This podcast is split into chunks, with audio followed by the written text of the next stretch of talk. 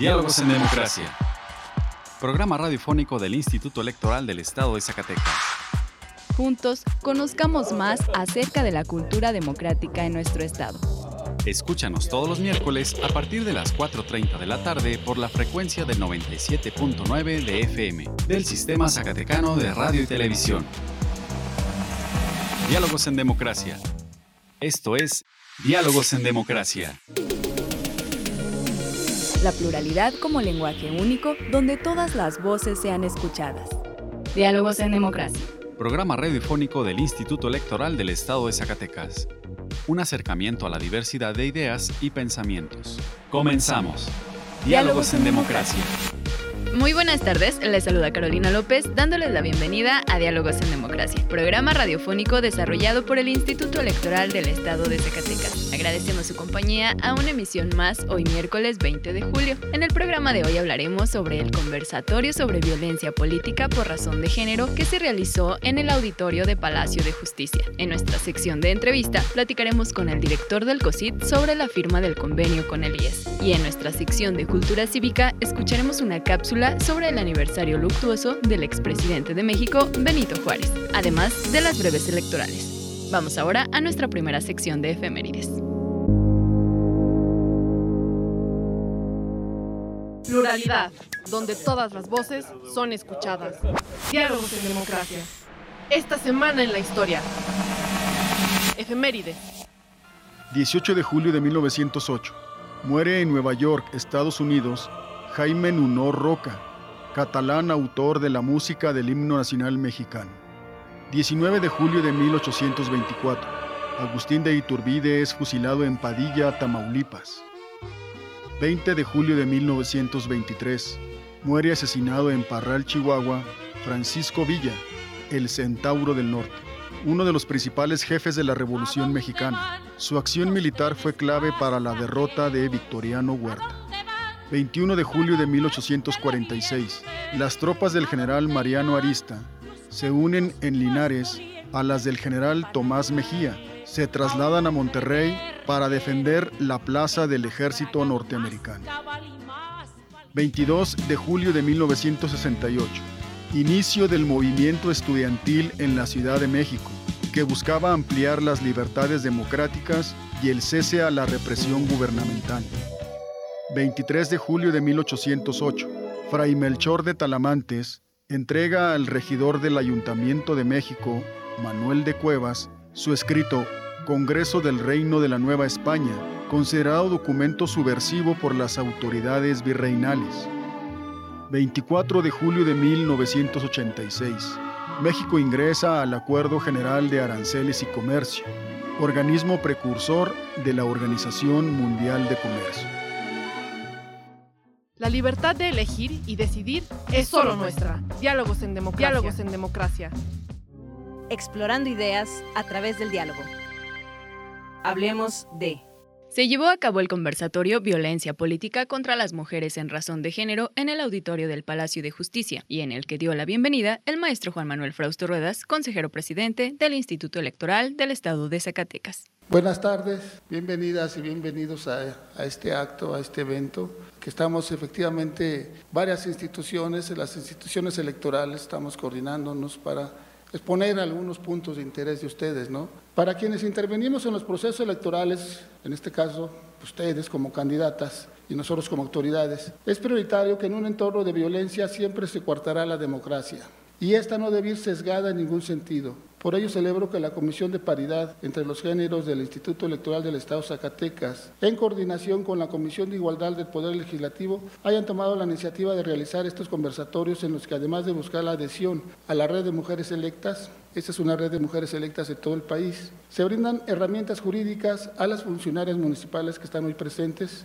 y que, están aquí hoy en este espacio. Asimismo, reconozco la colaboración y compromiso de la Fiscalía General de Justicia del Estado por medio de la Fiscalía Especializada en Delitos Electorales y el Tribunal y también del Tribunal de Justicia Electoral del Estado de Zacatecas, quienes forman parte de este esfuerzo institucional. El consejero presidente del IES mencionó que no es suficiente con ser conscientes de que la problemática existe, sino se aporta soluciones y sobre todo si no se acercan los mecanismos de identificación y denuncia a las afectadas. El incremento en la violencia contra las mujeres en razón de género se da conforme se extiende su participación en la vida política. Hoy está, hay más empoderamiento de las mujeres, tenemos más, este, la paridad pues ya es casi está total en los órganos legislativos, en los ayuntamientos, vamos avanzando, pero, pero obviamente pues, la presencia de la mujer genera por ahí incomodidades, hay que decirlo, ¿no? Entonces vemos una mayor, este, extiende la participación política de la mujer, no solo en los cargos de elección, sino también en los puestos de administrativos. ¿no? Y su participación debe seguir creciendo, por supuesto, para que ocupen los espacios que históricamente les han sido negados o condicionados. Entendemos que la violencia política contra las mujeres, además de atentar contra sus derechos político-electorales, es una muestra específica de un problema estructural de la sociedad mexicana y que se relaciona directamente con los patrones culturales y los estereotipos contra los que tienen o mejor dicho, a veces tenemos también, tenemos como aliados que seguir luchando porque estas conductas se vuelvan inaceptables en un sistema democrático. Partamos desde la identificación de la violencia y enfoquémonos en aquellas que podrían pasar desapercibidas y que tradicionalmente han sido llamadas microviolencias, que si bien se enmarcan en el contexto en el que todas las mujeres viven, podemos adaptarlas a los atentados contra sus derechos político-electorales, pues con acciones que podríamos ver como mínimas, se pone en riesgo lo que que han conquistado con su lucha.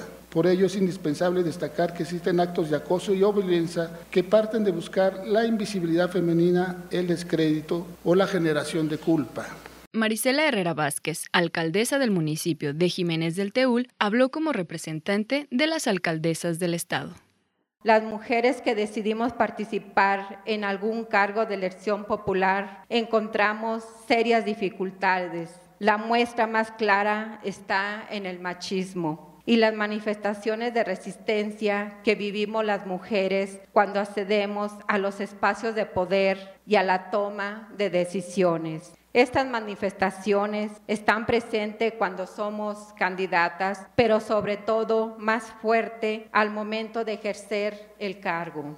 Por eso celebro que las autoridades electorales y la propia legislatura suman esfuerzos para informar a presidentas, síndicas y regidoras con qué herramientas contamos las mujeres desde la normatividad para hacer frente a la violencia política. Por su parte, Ruth Calderón Babún, síndica de la capital, dirigió unas palabras en representación de las síndicas de los municipios. Quiero reconocer el gran avance que tenemos hoy en día, impulsado por el INE, por medio de los institutos locales de la red de mujeres electas, porque estoy muy contenta de que esta herramienta se diseñó para brindar apoyo, acompañamiento a las compañeras que tienen algún cargo de elección popular y son o han sido víctimas de violencia política por razón de género.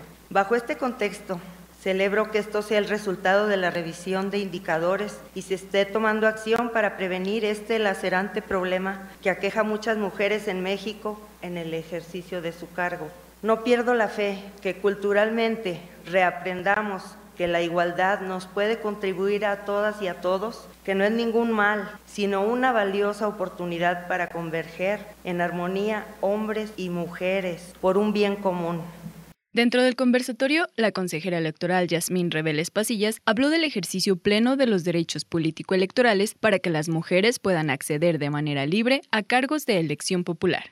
Quiero señalar que los derechos que hoy tenemos en favor de nosotras las mujeres y que han derivado de un sinnúmero de reformas político-electorales definitivamente no fueron una concesión de mutuo propio del sistema patriarcal vigente en nuestro país. Los derechos en favor de las mujeres que hoy están vigentes son resultado de luchas, de insistencias. México, como todos los países, ha sido a través de luchas históricas que han lidiado las mujeres desde distintas trincheras, que ha permitido tener lo que hoy tenemos, las garantías necesarias. Pero lo vuelvo a repetir, son garantías necesarias, no las suficientes para que las mujeres puedan participar de manera paritaria a acceder a un cargo de elección popular. Sin embargo, la inclusión de manera efectiva al ámbito público también sigue siendo una cuenta pendiente. La magistrada Rocío Posadas, presidenta de la Comisión de Igualdad del Tribunal de Justicia Electoral del Estado de Zacatecas, habló del juicio para la protección de los derechos de la ciudadanía como un instrumento de defensa contra actos de violencia política por razón de género. La violencia política por razón de género es, un problema, como ya se los comentaba, al que nos enfrentamos día a día. Tanto autoridades jurisdiccionales con la finalidad de garantizar los derechos político-electorales de todas las mujeres y también a la que se enfrentan las mujeres que incursionan en la vida pública para ejercer plenamente sus derechos reconocidos en nuestra Carta Magna. Para ello, con la reforma de 2000, del 13 de abril de 2020, se reformaron ocho leyes, entre ellas una ley general de partidos políticos, la ley general del sistema de medios de impugnación, entre otras. Estas reformas son muy importantes. ¿Por qué? Bueno, fue a partir de, este, de, la reforma de 2020 que se tipificó la violencia política por razón de género. Finalmente, otra de las ponentes en el conversatorio, la fiscal especializada en atención de delitos electorales de la Fiscalía General de Justicia del Estado de Zacatecas, la maestra Rosalinda Álvarez Mercado, habló de los delitos de violencia política contra las mujeres en razón de género.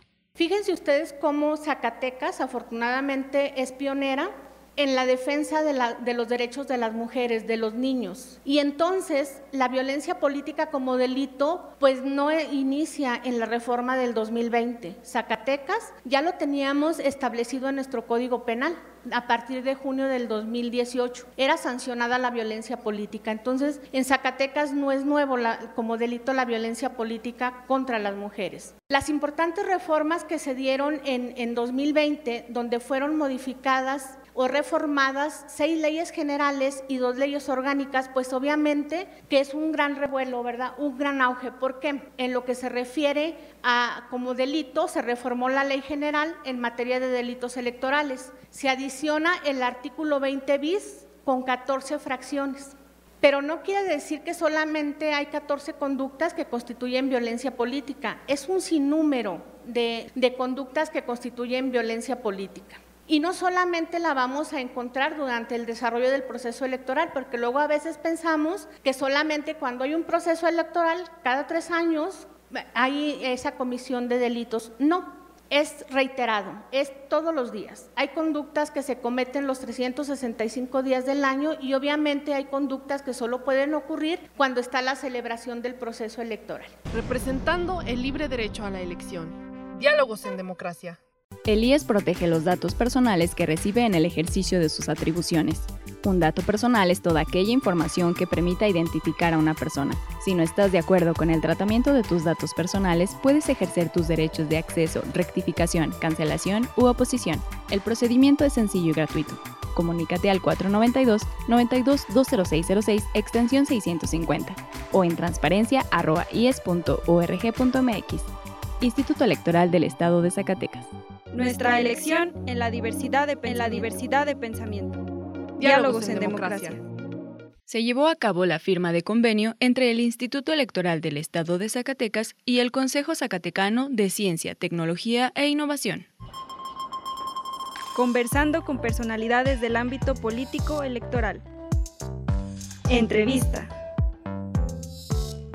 Nos encontramos con el director del Consejo Zacatecano de Ciencia, Tecnología e Innovación, Amurabi Gamboa Rosales. Muy buenas tardes. Hola, buenas tardes y un saludo a todo el auditorio. Bueno, pues acabamos de presenciar la firma del convenio entre el Instituto Electoral del Estado de Zacatecas y el COSID eh, respecto algunas capacitaciones, algunas actualizaciones de software, auditorías, etcétera, que se van a realizar entre estas dos instituciones. Platíquenos cuál es la importancia de esta firma de convenio para el COSID. Bueno, para el COSID es altamente significativo participar en este tipo de convenios y en especial participar y coadyuvar en la garantía de la democracia en Zacatecas, ¿no? Y, y, la garantía en el sentido tecnológico, y es ahí donde vamos a ofrecer diversas capacidades capacitaciones a los recursos humanos del IES en cuestión tecnológica, en actualización de software, en manejo de software y también vamos a desarrollar algunos softwares para el manejo institucional dentro del IES y a su vez la validación de los mismos softwares y la auditoría de los mismos softwares que garanticen el correcto manejo de todos los procesos que ustedes tengan internamente en el Instituto Electoral del Estado de Zacatecas y como punto máximo va a ser el desarrollo tecnológico en el sentido de hardware, software, interfase gráfica de una urna electrónica digital para el Estado de Zacatecas. Bien, ¿cuáles son los beneficios que usted proyecta en todas estas cosas que nos menciona?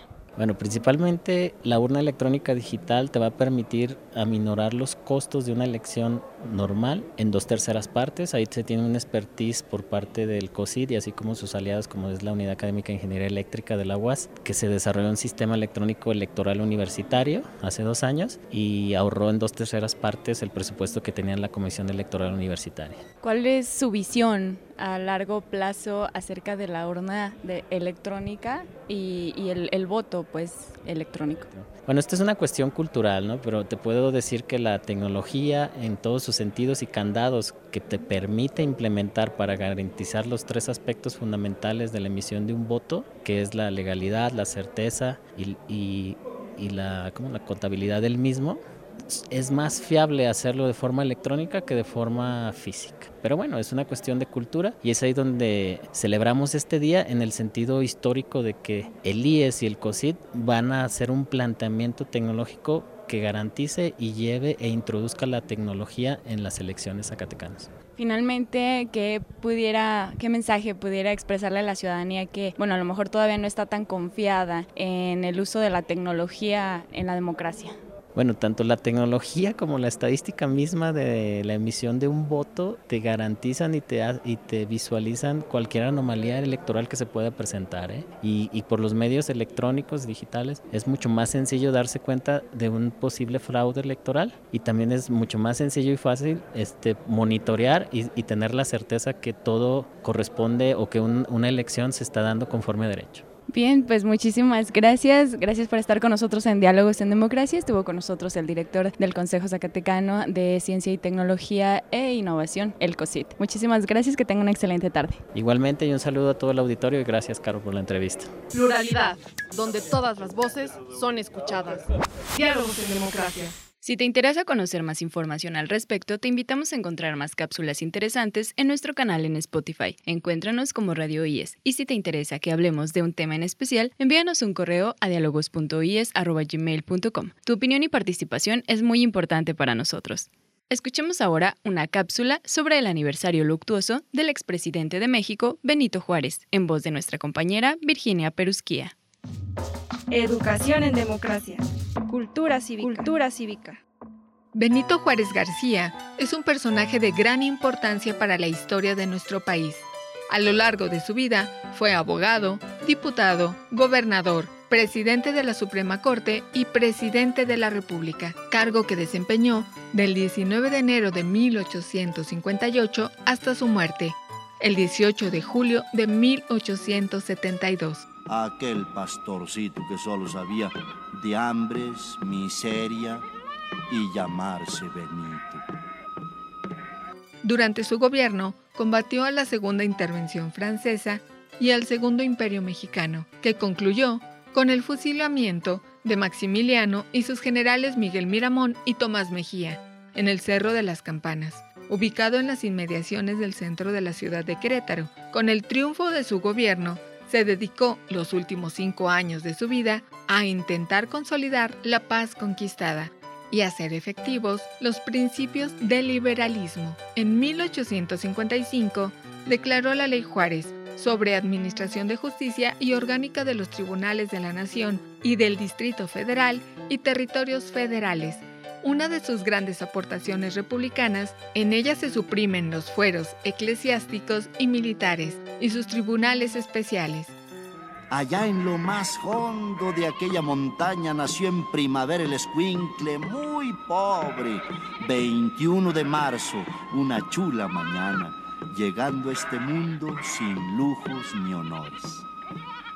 Y él preguntaba a los muchos arrieros cómo era Oaxaca y así muy ufano decía que él solo cruzaría cerros para ir a ilustrarse y hablar castellano. El Benemérito de las Américas fue un caudillo civil que se convirtió en el símbolo de la protección de las instituciones republicanas y del Estado de Derecho. El 18 de julio de 1872 falleció en el Palacio Nacional de un ataque al corazón. Con la muerte de Juárez, tomó posesión como presidente de la República el licenciado Sebastián Lerdo de Tejada, que se desempeñaba como presidente de la Suprema Corte de Justicia, cuyo primer acto de gobierno consistió en decretar luto nacional por su muerte. Cada cuarto de hora sonaron cañonazos. El último fue el día 23 a las 2 de la tarde, cuando terminó el entierro del Benemérito de las Américas en el Panteón de San Francisco. Y echándose al hombro su pachón de palma, partió sin pensarlo con rumbo a Oaxaca. A sus muertos dijo, hasta pronto mis tatas, yo quiero ser alguien, adiós Guelatau. A mí no me asusta la grande Oaxaca, volveré algún día pero ya ilustrado. Allá, un hombre honrado le dio de trabajo que empastara libros de todos los tipos y facilidades en muchos descansos para que se ilustrara el indio Benito. Pasaron los años y noches en vela con teas de ocote con que se alumbraba pegado a los libros como sanguijuela para saber de leyes y lo que él deseaba. En 1880, el presidente Porfirio Díaz inauguró un mausoleo dedicado a la familia Juárez Maza. En él descansan los restos de la esposa de Benito Juárez, Margarita Maza, y cinco de sus doce hijos. Durante su funeral, el político y orador Jesús Urrieta declaró, Benito Juárez es ante todo mexicano. Las grandezas de su carácter son las grandezas del carácter de una raza realzadas en él como una concreción y como una síntesis, pero sobre todo es un miembro de la humanidad, una figura de primer orden entre las grandes figuras de la historia, caudillo, héroe. Tomo estas palabras en su significación épica, de lo que se ha dicho en intencionada frase que no tiene patria, porque sus actos son como gotas de sangre que circulan en el organismo entero de la humanidad, nutriéndolo de vida y floreciéndolo de amor. 18 de julio, conmemoración del 150 aniversario del fallecimiento de Benito Juárez, benemérito de las Américas. ¿Quién lo creyera allá en Guelatao que aquel pastorcito nacido en la sierra volvió con el tiempo como diputado y después gobernante de toda su tierra. En las elecciones del 57, en Suprema Corte se vio ministro y al renunciar como Monfort, presidente de toda su patria, el indio Benito. La libertad de elegir y decidir es solo nuestra. Diálogos en democracia. Diálogos en democracia. Vamos ahora a las breves electorales. Las últimas noticias en la materia. Breves electorales. La semana pasada se llevó a cabo el curso de oratoria dirigido a jóvenes, realizado en coordinación con el Instituto de la Juventud del Estado de Zacatecas. Durante las jornadas de trabajo, el consejero presidente Juan Manuel Frausto Ruedas sostuvo una charla con los jóvenes en los que los invitó a fortalecer la participación en la democracia. Asimismo, también se contó con la participación de Rosalba Hernández Ibáñez, zacatecana con amplia experiencia en oratoria y debates, así como el magistrado presidente del Tribunal Superior de Justicia, Arturo Nale García. Carlos Casos Roque, consejero electoral y presidente de la Comisión del Voto de las y los Zacatecanos residentes en el extranjero del IES, participó en una reunión de trabajo con el INE México y el Colegio de la Frontera Norte para intercambiar experiencias sobre la difusión de las campañas de participación ciudadana de las y los mexicanos residentes en el extranjero.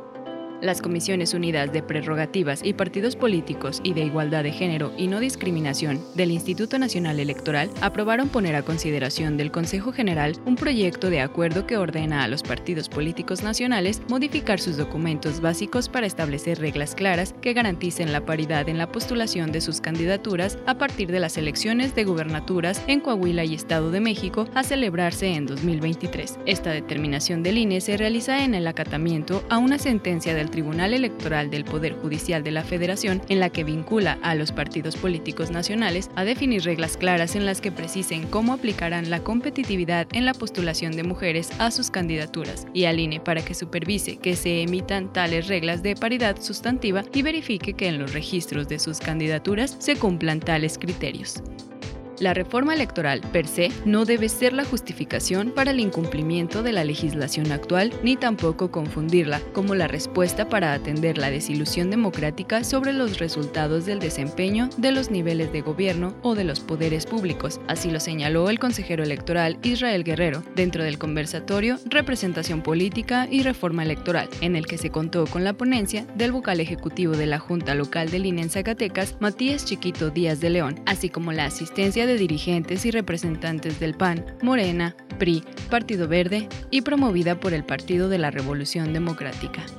El pasado 16 de julio, el personal de la Dirección Ejecutiva de Organización Electoral y Partidos Políticos del IES certificó otra de las asambleas convocadas por la organización social Revolución Popular Zacatecas AC en su intención para constituirse como partido político local. Les recordamos a todas y a todos los jóvenes que cursan el bachillerato en cualquier institución educativa del Estado que todavía están a tiempo para participar en el concurso Ser Presidenta o Presidente y Consejeras o Consejeros del IES por un día. Consulta la convocatoria en nuestra página de internet www.ies.org.mx.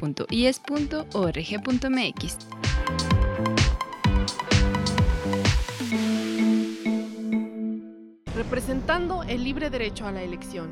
Diálogos en democracia. Con el objetivo de fomentar la cultura cívica y democrática entre la juventud zacatecana, te invitamos a participar en el primer concurso Ser Presidenta o Presidente y Consejeras o Consejeros del IES por un día. Podrán participar las y los jóvenes que estén cursando el bachillerato en cualquiera de las instituciones de educación de nuestro estado. Conoce las bases de la convocatoria en www.ies.org.mx. ¡Participa! Te estamos esperando. Instituto Electoral del Estado de Zacatecas. 25 años impulsando la democracia. Nuestra elección en la diversidad de, en la diversidad de pensamiento. Diálogos, en, democracia.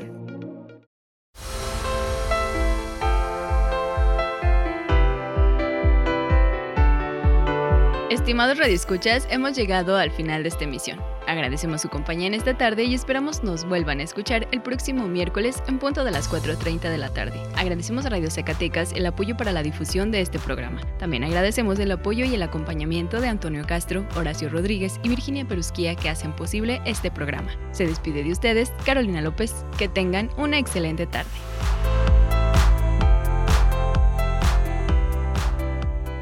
Esto fue Diálogos en Democracia un espacio del Instituto Electoral del Estado de Zacatecas para la promoción del diálogo y la cultura democrática. Te esperamos en nuestra próxima edición. Diálogos en Democracia. Diálogos en Democracia.